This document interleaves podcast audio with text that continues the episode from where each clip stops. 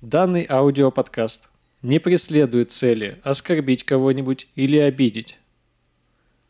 Он отражает только наше сугубо личное мнение, которое может оказаться неправильным. Привет!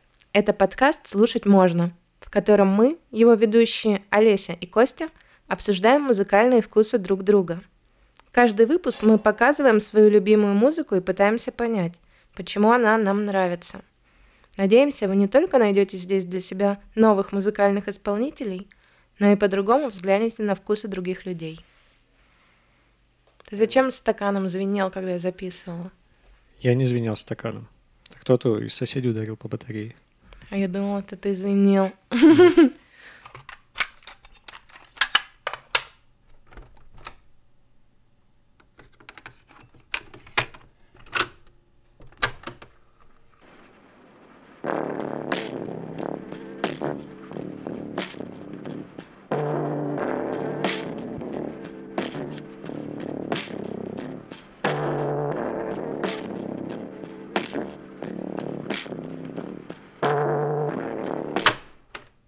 Слушать можно? Слушать можно. Всем привет! Это подкаст «Слушать можно». Э, Меня зовут Костя. Меня зовут Олеся, всем привет. Сегодня мы будем слушать всякую разную музыку. Поехали! Давай поскорее приступим. Олеся, я начну с вопроса. Что ты думаешь про импровизацию? Ну, вполне смешное шоу, я иногда смотрю. Не шоу, Не шоу? не шоу. В музыке. А, музыки. Ну, наверное, хорошо, что она есть. Не знаю, как-то не задумывалась. Тогда тебе, наверное, сегодня будет очень интересно, потому что я тебе буду рассказывать про одного из самых крутых импровизаторов в истории музыки.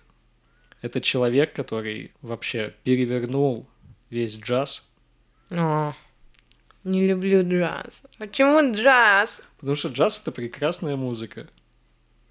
Так вот, это человек, который перевернул джаз, перевернул вообще всю музыку, очень сильно на все повлиял, и очень сложно переоценить его вклад. Но начну я свой э, рассказ про него с цитат других крутых людей. Мгм. Дизи Гелеспи, трубач такой. Я не знаю, что он играет, но это не джаз. Мейнард Фергюсон. У него плохое интонирование, плохая техника. Он пробует что-то новое, но еще не освоил свой инструмент. Чарльз Мингус. Неважно, в какой тональности он играет, у него звук перкуссионный, как у кота с кучей бонго. Майлз Дэвис, мой любимый. У него не все дома. И самый крутой вообще комментарий на все его творчество – это музыкальный критик Бенджамин Грин, поскольку он наловчился играть хроматическую гамму в любой момент, от начала и до конца, теперь не получится упрекнуть его в том, что он играет фальшиво все ноты. Подобно остановившимся часам, по крайней мере дважды в день, он оказывается прав. Ну, звучит интригующе. Да. Разговор у нас сегодня пойдет про Орнета Коулмана. Кого? Орнет Коулман. Орнет Коулман. Да. Мгм, Постараюсь запомнить. Очень крутой саксофонист. Он играл на пластиковом саксофоне. Правильно говорить, дудел.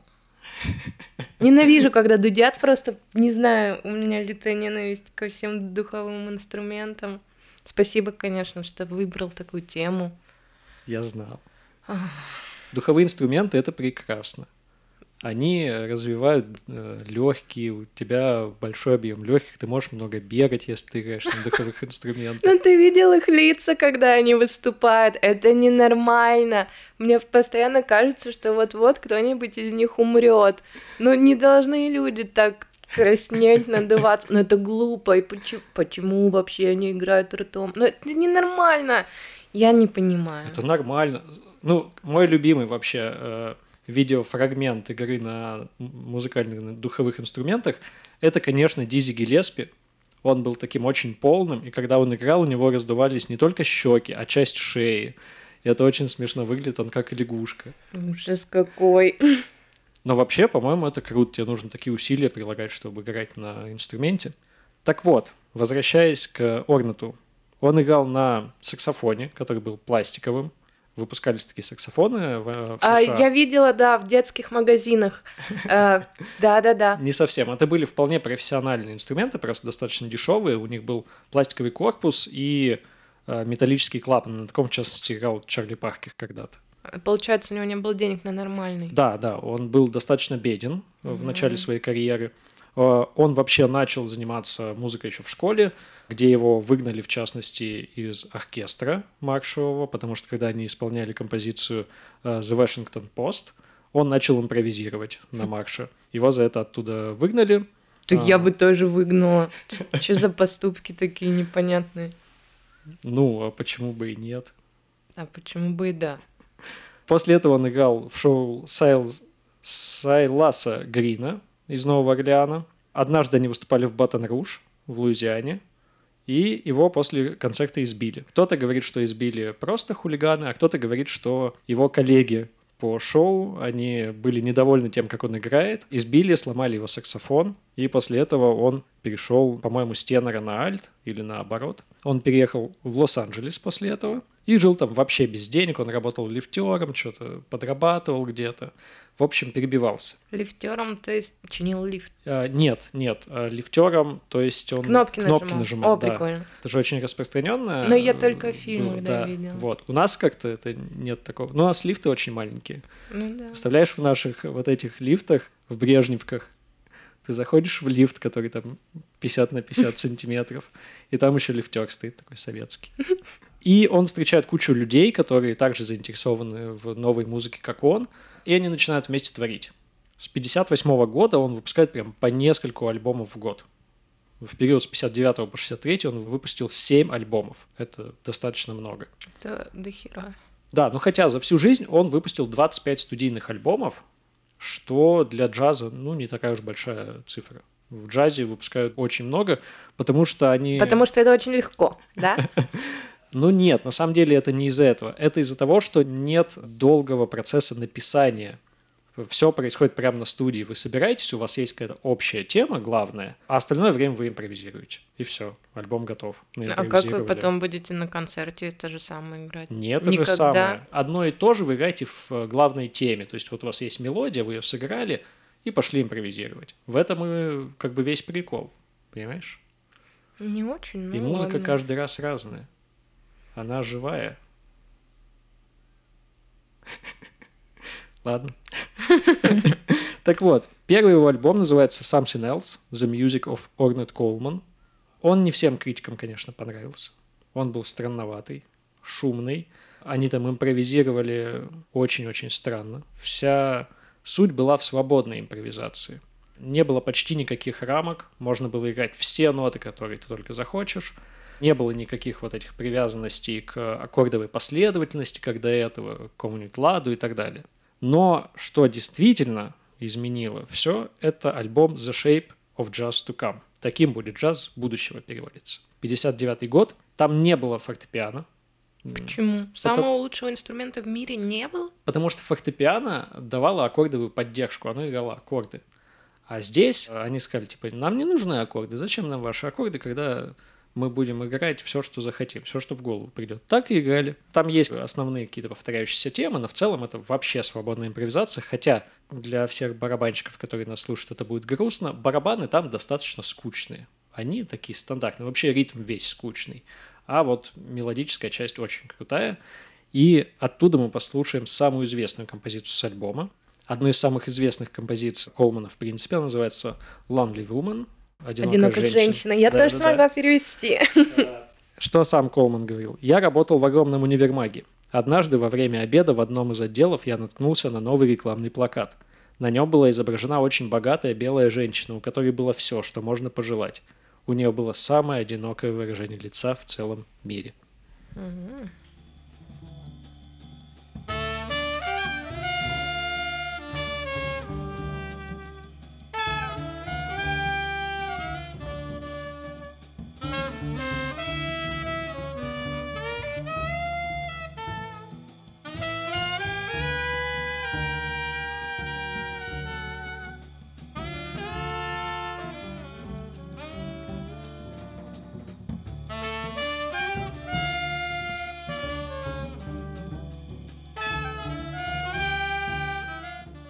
Это же просто какая-то пытка для ушей. Они Почему? просто тудят. и ужасно. Ты, ты это слушаешь в наушниках? Да, конечно. О боже. Ну, а ты не чувствуешь вот эту, собственно, тоску, которая есть в глазах вот этой белой, э, богатой женщины из американской субурбии? Нет, я думала, что у меня кровь из ушей польется. Мне было так жалко себя, что я это слушаю. Все, извини, хорошая, хорошая музыка. Слушать Нормально. можно? Слушать можно. Так вот, критики, естественно, разделились. Кто-то говорил, что Разделились. Кто-то отпочковался. Да. Э, Разделились, кто-то говорил, что это вообще гениально, это что-то новое, это очень круто. А кто-то говорил, что ну, это вообще не музыка, это не джаз. То, что он делает, это ужасно. Он И просто, мерзко. Он просто издает звуки, он просто дудит. Да. Э, Но, тем не менее, о нем начали говорить. В 61-м он выпускает свой эпохальный альбом. Прям эпохальный. Действительно эпохальный, потому что... И поэтому никто про него не слышал. Э, На самом деле действительно эпохальный, потому что название этого альбома дало название целому жанру. Он называется фри джаз, и так, собственно, назвали целый жанр. Фри джаз, который полностью основан на свободе импровизации, на отказе от всех старых принципов. Что интересно про этот альбом? Кроме того, что это одна сплошная 37-минутная коллективная импровизация. То, что он записан двойным квартетом, на тот момент это было что-то новое. Это было 8 музыкантов, которых разделили на два квартета. Они играли в разных комнатах, не слыша друг друга. И их потом просто поместили одних в правый канал, другой в левый канал. У тебя в правом наушнике играет один квартет, а в другом наушнике играет другой квартет из другой комнаты, который не слышит первый. Не, ну чисто в теории звучит интересно. Очень, очень. И еще интересно то, что на обложке, на первом издании была картина Джексона Поллока, Мой любимый полк. да, Здесь? называлась она «Белый свет», Мгм. от 54 года. Там было маленькое окошечко в обложке, через которое было видно эту картину. А Когда ты открывал, ее было видно целиком. Классно. Да. Собственно, сейчас послушаем фри джаз. И это уже больше похоже на настоящего Колмана, потому что все-таки Lonely Woman достаточно мелодичная. Мгм. Да. Она Давай. такая.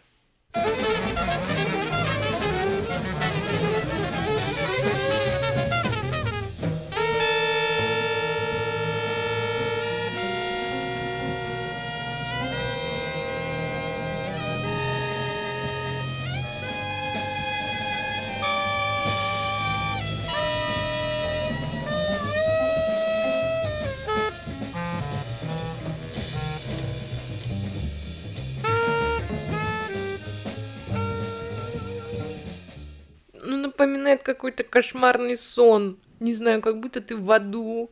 Или как будто тебя хотят сбить на машине. Не, не понимаю. Но это точно не музыка. После этого Колман стал звездой. Какой еще такой звездой ты шутишь? Серьезно, о нем писали огромные статьи во всяких крутых журналах. Нужно понимать, что на начало 60-х все-таки джаз очень популярен. Очень популярен. Это, конечно, не тот джаз, который был там в довоенные годы, да, там 30-е, даже 40-е. Это уже весь вот этот новый джаз, уже приходит рок-н-ролл и вот это все. Но, тем не менее, джаз супер популярен. Там все пищат просто от Майлза Дэвиса, от Колтрейна. Но как под это можно танцевать? Под это никак. А под это как раз и не нужно было танцевать. Вообще, с момента того, как э, начался бибоп, э, под джаз перестали танцевать. Все, это перестала быть музыка для, для тела, это стала музыка для мозгов. Нужно было думать, когда слушаешь, и следить за тем, что происходит, а не просто бездумно танцевать. Значит, он стал звездой, но при этом перестал записываться, ушел в себя, заперся там в своем доме и учился играть на скрипке, Хм. на трубе. Хотел стать мультиинструменталистом? Да, и на самом деле стал. Он стал мультиинструменталистом. В 66-м он выпустил альбом The Empty Foxhole. Он играет там на скрипке. Играет он как очевидный самоучка, но такое ощущение, что так и надо. Хм. Играет плохо, настолько уверенно, что ты такой очень хорошо. А что интересно, на том же альбоме играет Денардо Колман. Это его десятилетний сын, М, который на тот момент э, сам учится играть на барабанах И вот они с батей записывают. В гараже. альбом. Да, ну, не знаю, наверное, на студии, потому что альбом достаточно хороший по звучанию. Там много всяких крутых э, джазовых музыкантов, которые принимают участие. Но вот есть такой альбом. В то же время Колман начинает говорить о своей концепции. Потом он будет о ней говорить до скончания веков. И все, что не делает, будет говорить, это вот гармолодика. Гармолодика? Да. э, Гарм... Это из каких-то двух слов, да, наверное, сложить? Да, все верно. Из слов гармония и, собственно, мелодия. М. Что это значит вообще? Это такой музыкальный коммунизм на самом деле. Хм. Да. Колман говорит, в музыке все имеет значение. Причем значение равное. Мелодия, которую вы играете, аккорды, которые вы играете, то есть гармония, ритм, тон, звукоизвлечение, вообще все имеет абсолютно одинаковое значение. Нет ничего главного. Нельзя сказать, что мелодия это главное в музыке. Неправда. Все Потому что ведь самое главное это текст песни. Текст песни вообще никому не нужен. Нужен. Всем нужен. Музыка на то и музыка, чтобы быть музыкой. А это поэзия. Не надо говорить, что поэзия самое главное, что есть в музыке. А то получается очень грустно. В музыке самое главное то, что музыкой не является. Тут вообще Колман достаточно похож на Шонберга. Это, Это- мне имя ничего не говорит. Это очень крутой композитор из 20 века, который писал великолепнейшую музыку, но очень странную. И одна из его идей как раз была в том, что все ноты равны. Мгм. Нет никакой вот этой вашей тональности, тоника, там, субдоминанта, доминанта, вот эти все отношения, неправда, нет ничего, нет никаких устойчивых ступеней, неустойчивых, все ноты равны, можно играть что угодно, любую ноту. Она имеет право на жизнь, и она имеет свое место. Тут они, в общем, похожи. Шонберг, кстати, очень крутой. Если кто-нибудь захочет послушать про Шонберга, пишите нам в комментарии, мы обязательно про него расскажем. Очень крутой парень. А Дальше а, он записывает интересный альбом, называется Science Fiction в 1972 году. И тут уже есть пение, речитатив. И самое крутое, что придумал Колман, это соло без аккомпанемента. Хм. Просто дудит в тишине. Прекрасно. Дальше, в этом же году, в 1972 выходит симфония, О, написанная целая Называется она симфония? да, Skies of America, Небеса Америки. Масштабное вообще сочинение для оркестра, который исполняет музыку вот примерно такую, какую пишет Колман. Только в этот раз целый симфонический оркестр. Оттуда мы, собственно, послушаем композицию The Military.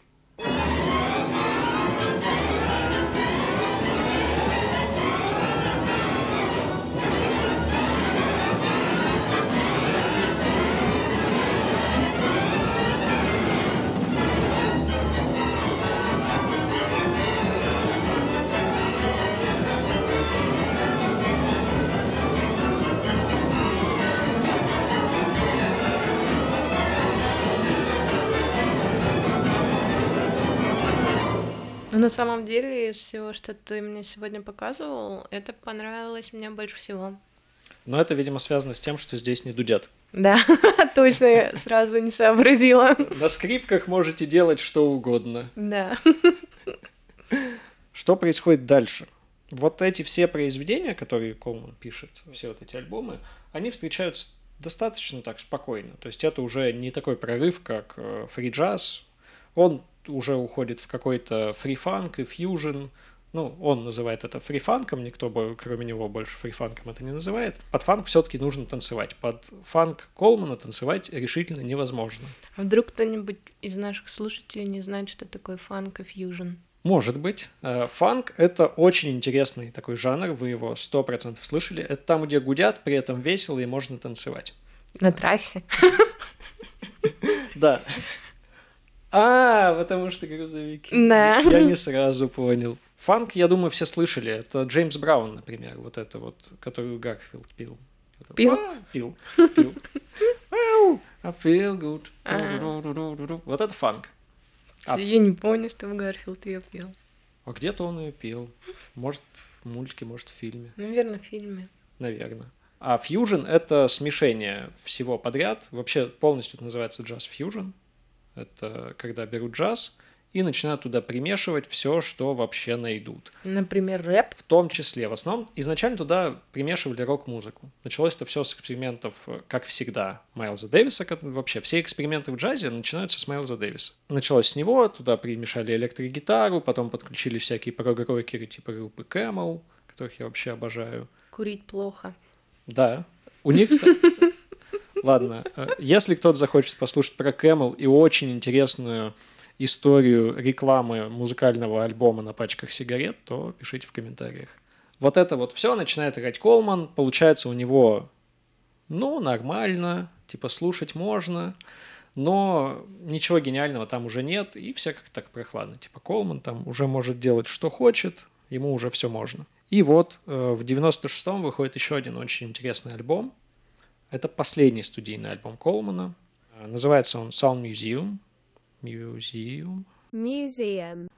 Короче, звуковой музей. Он выходит одновременно в виде двух пластинок, которые продаются отдельно. Это еще в двух разных местах нужно купить две разные пластины. Да, наверное, можно было в одном. На этих пластинках одни и те же композиции, записанные одним и тем же составом, но в разное время, типа с разницей в пару дней. Ну, из-за того, что, типа, импровизация, они разные. Да. Это я уже поняла, да. Абсолютно разные, ты их слушаешь, это просто два абсолютно разных альбома, которые чуть-чуть похожи иногда. Ну, а в теории опять звучит очень прикольно. Да, да. И вот оттуда мы послушаем э, трек What Reason называется. Mm-hmm.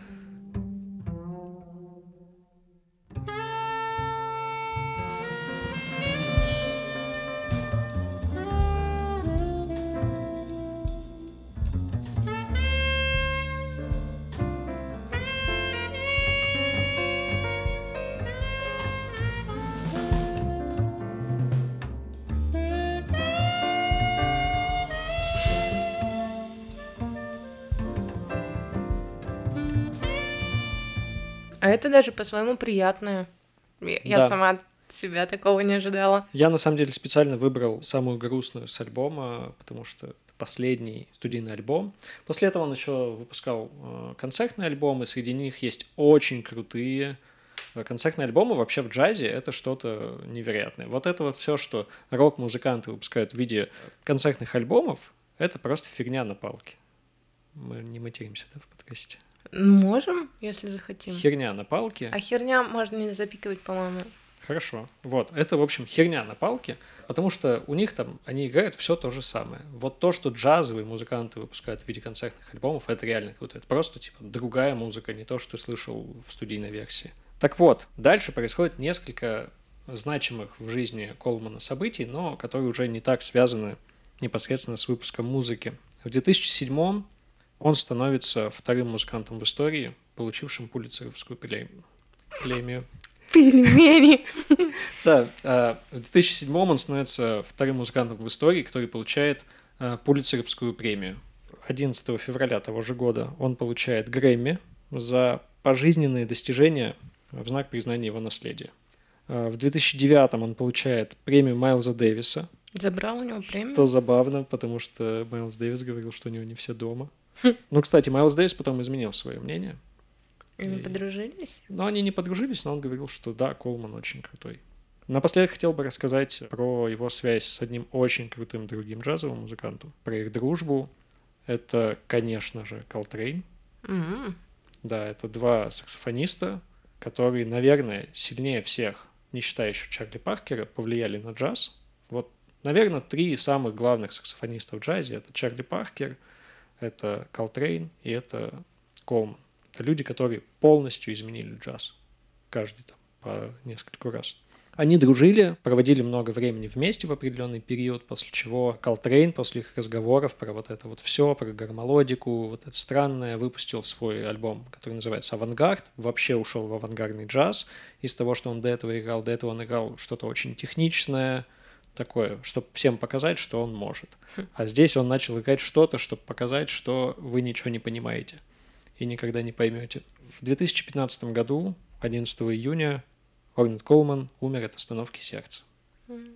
Так закончилась история этого прекраснейшего саксофониста и человека, который принес нам фри джаз. Может, послушаем еще какую-нибудь его песню? Да, Что-нибудь давайте, из последнего. а, давайте послушаем, наверное, что-нибудь повеселее.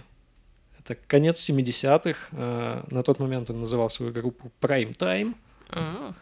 И это, собственно, тот самый Free Funk и Fusion. А, Будем слушать трек 911. Мне уже нравится. Это странно.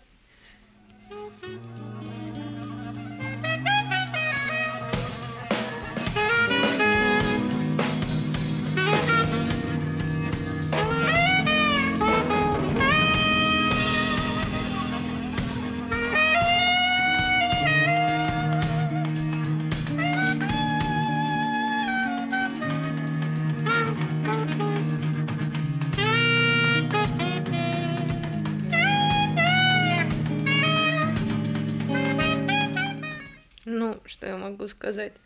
Хорошо, что мы закончили его слушать. А теперь ты слушай. Я расскажу тебе про группу Пам-пам-пам. Дед, Игорь и Оглобля. Кто? Дед, запятая, Игорь и Оглобля.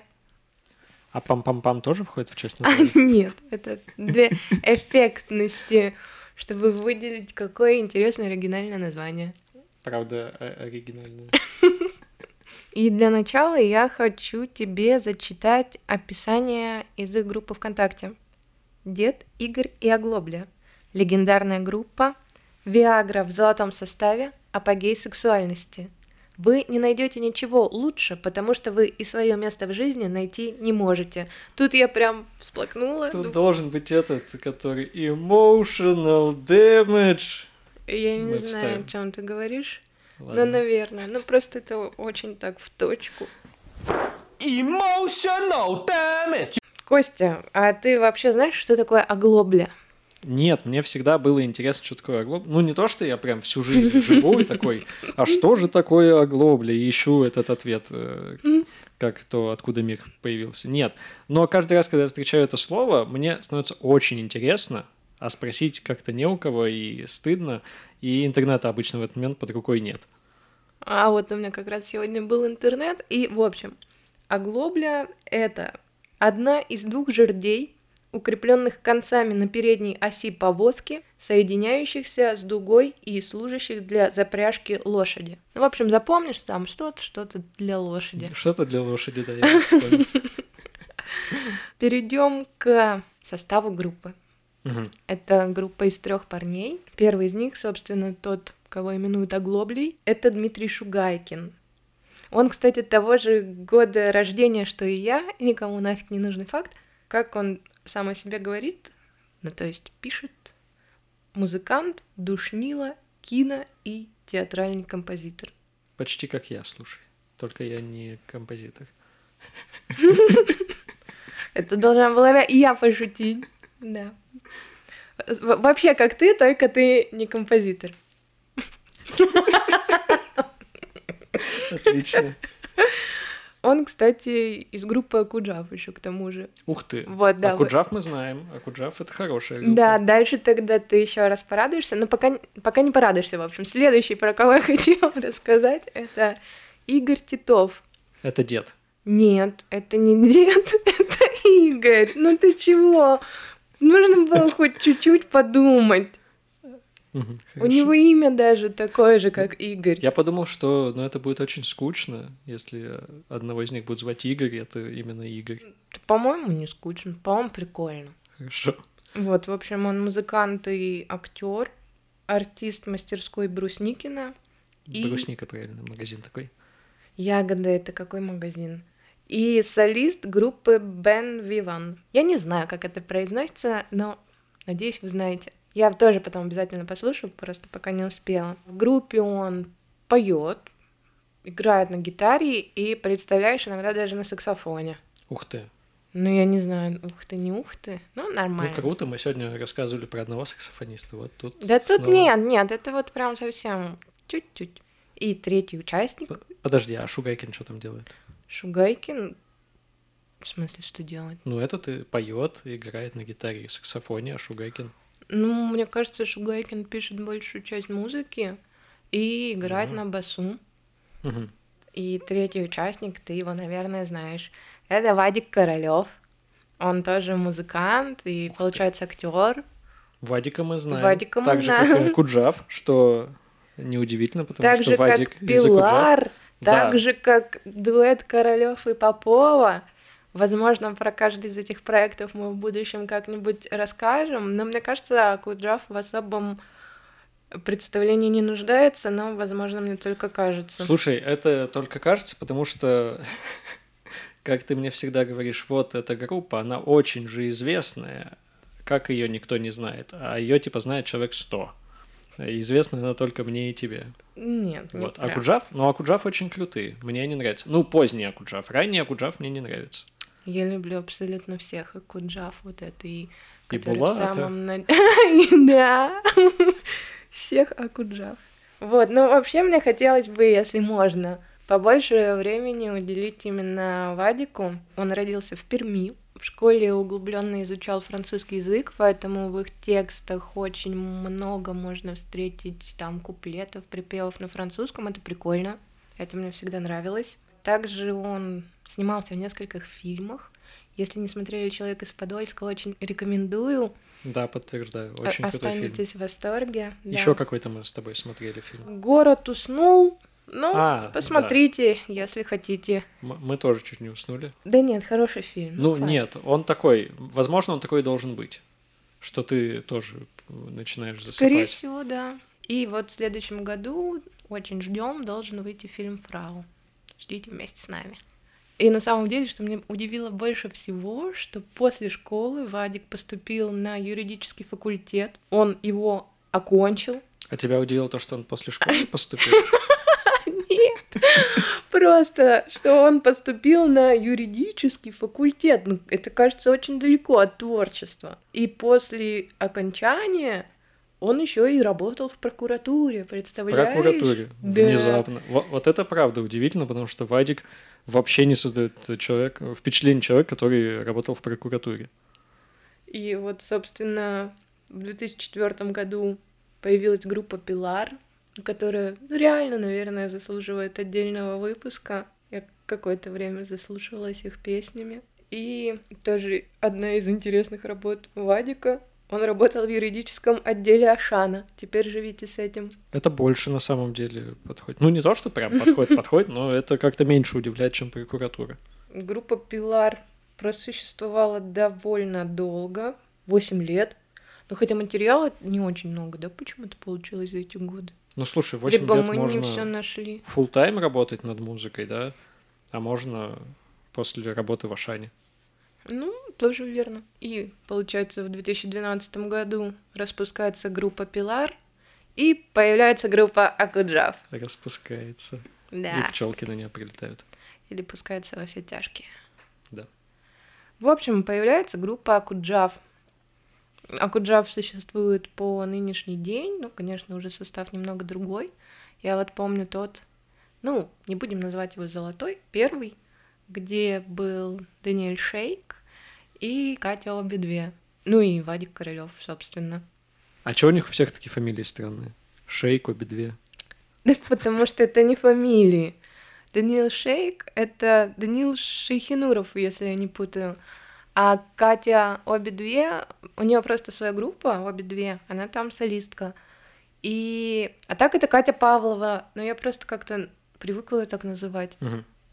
И представляешь, какое-то время э, Вадик и Катя даже были мужем и женой. Но сейчас уже, к сожалению, ра- разошлись. Может, Я- не к я- сожалению. Я, этого не знал. И вообще мне еще очень нравится чувство юмора Вадика. Я когда-то читала его в Фейсбуке, в Твиттере, и вот специально перед выпуском долистала до своих любимых твитов. Они вышли в апреле 2019 года для разогрева коротенький. Я напишу тебе через 35. Тебе будет 64, но ок. Хорошо. И мой любимый просто. Королевская шутка, по-моему. Катюша, срочно дай совет. Как похудеть на 5 килограмм? Крупы, овощи, фрукты, орехи. Молочку ты не ешь тоже. Рыбу хоть ешь. Лошадей мясо не ем. Вадик, а где я тебе сказала мясо есть? Крупы. А, хорошо. Вот. Всем всегда эту шутку рассказываю, вот и вам рассказала. Рассказывайте дальше, если она вам понравится. А когда мы будем разговаривать, собственно, про деда Игоря и Оглоблю? А, собственно, сейчас эта группа образовалась в конце 2019 года. Ну, то есть она совсем чуть-чуть пока существует, почти два года. И ворвалась синглом и клипом на песню «Хлеб и ветчина». Куда ворвалась? В смысле, куда? В наушники, в умы, в... везде ворвалась. Это было событием. Которое никто почему-то не заметил.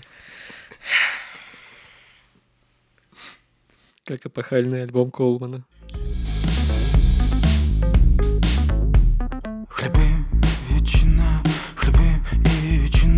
Если спускаться, то за вином Хлебы, ветчина, хлебы и ветчина Сойдемся, разойдемся в ином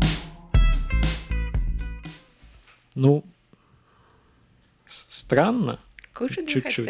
Э, Мне всегда хочется.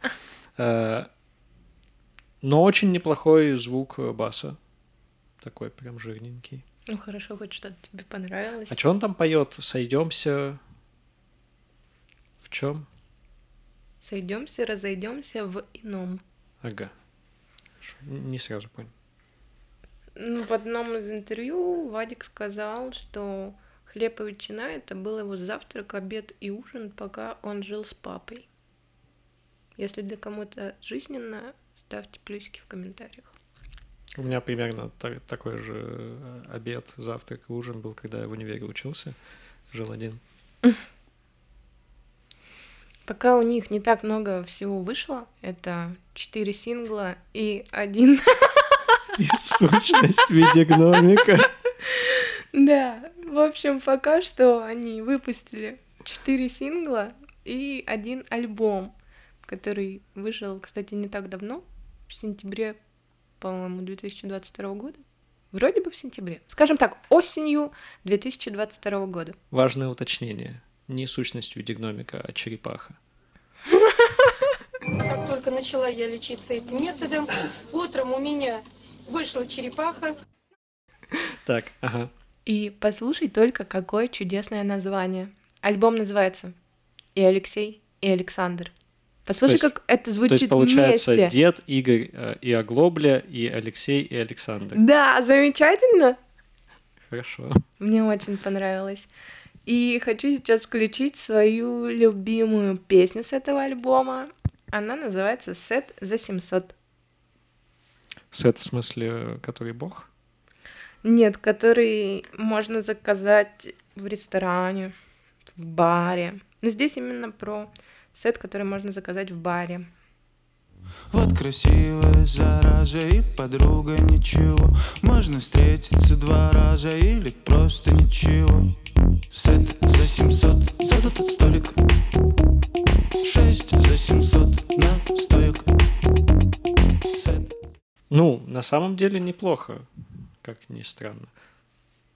Вот такая, в общем, песенка про очень доброго человека, который кому-то заказал сет. Про альбом. Вернемся к альбому. Он очень мультижанровый, хотя я в жанрах не особо шарю. Мультижанровый. И самое интересное, мы так выбрали исполнителей, что они у нас случайно немножечко перекликаются, потому что этот альбом — это результат четырехдневной импровизации. Кто бы мог Ух ты. подумать. Вот, вот молодцы. Так и надо писать альбомы. А не писать альбомы по два с половиной года. Или не выпускать альбомы по 10 лет. Да, да, да. Чуть-чуть самокритики. Если ты спросишь, про что этот альбом, Про что этот альбом? Я, я не смогу тебе ответить на этот вопрос. Я, возможно, даже не смогу тебе ответить, про что каждая конкретная песня. Но когда я их слушаю, мне становится так хорошо. Под это приятно танцевать. Что-то в этом есть, я это прям почувствовала, знаешь, с первых нот, как только услышала. Клипы у них, кстати, тоже есть. На данный момент у них три клипа. Перед записью выпуска я как раз все села посмотрела. Это заняло у меня буквально 10 минут, на самом деле. Ничего сложного и страшного. И больше всего мне понравился клип на песню «Лаура». Лаура, Лаура. Как ты думаешь? Мне кажется, так и нужно. Это в песню превращается. Лаура, Лаура. Хорошо. Давай покажем нашим слушателям кусочек. Я прошу идти в кровать, только чур не открывать. Дверь прихожей, дверь входную, вышел рожей, но ревную. Я Слушай, вот это на самом деле уже похоже прям на Акуджав, только как будто к ним кого-то электронно-музыкально выпустили. Ну да, а иногда вот Акуджа что-то такое выпустит, и ты такой, ну нет, не Акуджа, это где-то Игорь Оглобля. Ну тяжело, да, наверное, несколько проектов иметь, я не знаю. Ну да. Но звук у них очень крутой. Правда. А больше всего мне нравится их сингл «Дайте мне сил, чтобы правильно это сейчас произнести». ППЗДПШЛ. Вот. Если добавить гласные, ну, вы как бы поймете, что тут имеется в виду. Мне давно уже неплохо и давно нехорошо. Мне давно уже неплохо и давно нехорошо. Мне давно уже неплохо и давно нехорошо. Год по пизде пошел, по пизде пошел. Мне давно Вот иногда бывает, слушаешь какую-то песню и такой, это про меня. Эта песня в моих глазах как будто бы про всех нас. Вот правда ведь такой себе, да? Ну, мягко говоря. На самом деле на этом у меня все. Советую ознакомиться с творчеством группы поближе. А еще давай посоветуем нашим слушателям музыку, чтобы они без нас не скучали в ближайшее время. Э, давай, давай ты тогда начнешь. Ну, я пойду, наверное, по новинкам или относительно новинкам. Во-первых, это альбом Сироткина «Тень первого облака», который я просто на репите заслушала не знаю сколько раз. Думаю, у вас он надолго останется в ушах. Второе — это СБПЧ, самое большое простое число. Альбом «Ничего больше нет». Когда я его слушала в первый раз, это я просто какой-то полный спектр эмоций испытала. Я то полностью покрывалась мурашками, то плакала, то радовалась. В общем, меня он сильно затронул. Послушайте, попробуйте. И третий альбом, который я хочу вам посоветовать, это недавний релиз группы «Порез на собаке» «Твоими молитвами». Послушайте и сами все поймете. Порез на собаки очень крутые. Ребята, если вдруг вы нас слушаете, мы передаем вам большой привет. У вас очень крутая музыка. А что ты бы хотел посоветовать? Слушай, учитывая, что ты посоветовал целых три альбома, но зная, как современные музыканты пишут альбомы, они все примерно минут по 30, Да неправда. ну, обычно сейчас альбомы очень короткие. А как же антихайп трейн? это вообще тема для отдельного, мне кажется, не выпуска, а сезона. Мы будем просто весь сезон, каждый выпуск обсуждать э, разное творчество славы КПСС. Или просто сделаем восьмичасовой стрим. И это идеальная будет э, иллюстрация того, как выглядит антихайп Train. Я посоветую один альбом, но очень длинный. Ну, не такой уж прям совсем длинный, но это двойной альбом. Это альбом группы Yes, Tales from Topographic Oceans. Если вдруг кто-то его не слышал по какой-то причине, а Я не слышала, например. большинство нормальных людей э, его не слышали по причине того, что они не слушают такую музыку, обязательно послушайте. Это вообще эпохальное тоже произведение, на мой взгляд. Это гениальнейший альбом. Ты его слушаешь и куда-то прям уносишься вместе с ним. Если еще почитать э, для тех, кто не воспринимает на слух э, английские тексты, тексты, их перевод, впечатление усиливается во много раз, потому что там очень крутые тексты, из которых понятно абсолютно ничего, но они очень-очень красивые. Вот. В общем, это альбом из двух дисков, на каждом из которых всего по две песни, просто они по 20 с лишним минут каждая, и это великолепно. Ну все, домашнее задание на неделю записано. Да. Мы, наверное, всегда так и будем советовать. Ты будешь советовать новинки, а я какие-то альбомы из 70 какого-то года. Ну, причем у нас ведь с тобой подготовка очень сильно различается. Я вот, например, смотрю все соцсети, все изучаю, там каждого могу посмотреть музыканта, его там профиль, общие какие-то профили, и интервью свежие почитать на ютубе, что-то покопаться. А ты как готовишься? Слушай, ну, соцсетей э, у музыкантов, которых я по большей части слушаю, нет, за редким исключением. Поэтому я читаю всякие публикации в разных там журналах или на разных сайтах, э, которые пишут там какие-нибудь статьи про музыку. По-русски, причем очень мало нормальных статей приходится читать на английском, в котором я не супер силен. Ну и вот как так. Ну, на самом деле помогают всякие видосы на Ютубе. Я вот, когда готовил про Колмана, смотрел несколько видео, и они прям хорошие. Там очень много про него рассказывают. А как ты вообще выбрала, что ты будешь про деда Игоря Оглоблю рассказывать? Ну, я на самом деле сначала себе составила список из тех групп, исполнителей, про которых хочу рассказать. Ну, вообще очень долго не могла решить, кого выбрать. все таки первый выпуск, это очень важно. А потом мне во сне приснился Вадик Королёв, и я такая, понятно. Неплохо. А ты как выбрал? А, Я на самом деле тоже хотел для первого выпуска рассказывать про другого музыканта, и когда-нибудь я о нем обязательно расскажу. Он еще более крутой, эпохальный и еще более странный, чем, чем Колман. А, Но я решил, что для первого выпуска это будет слишком шокирующе, и не нужно так сразу насиловать А уши. я решила сразу наши- шокировать. Ну, слушай, у тебя это можно слушать. А то, что будет, э, когда будет этот прекрасный исполнитель, ну, сложно сказать, можно это слушать или нет. Пишите в комментариях, кто, по вашему мнению, это такой. Такой вот у нас небольшой интерактив. Ну что, будем прощаться? Получается, да. До новых песен. Спасибо, что сказал вместе со А мной. я не понял. Хором. Давай. До, новых песен. Давай на всякий случай еще раз скажем вместе. Э, Давай. До новых песен. Давай еще раз.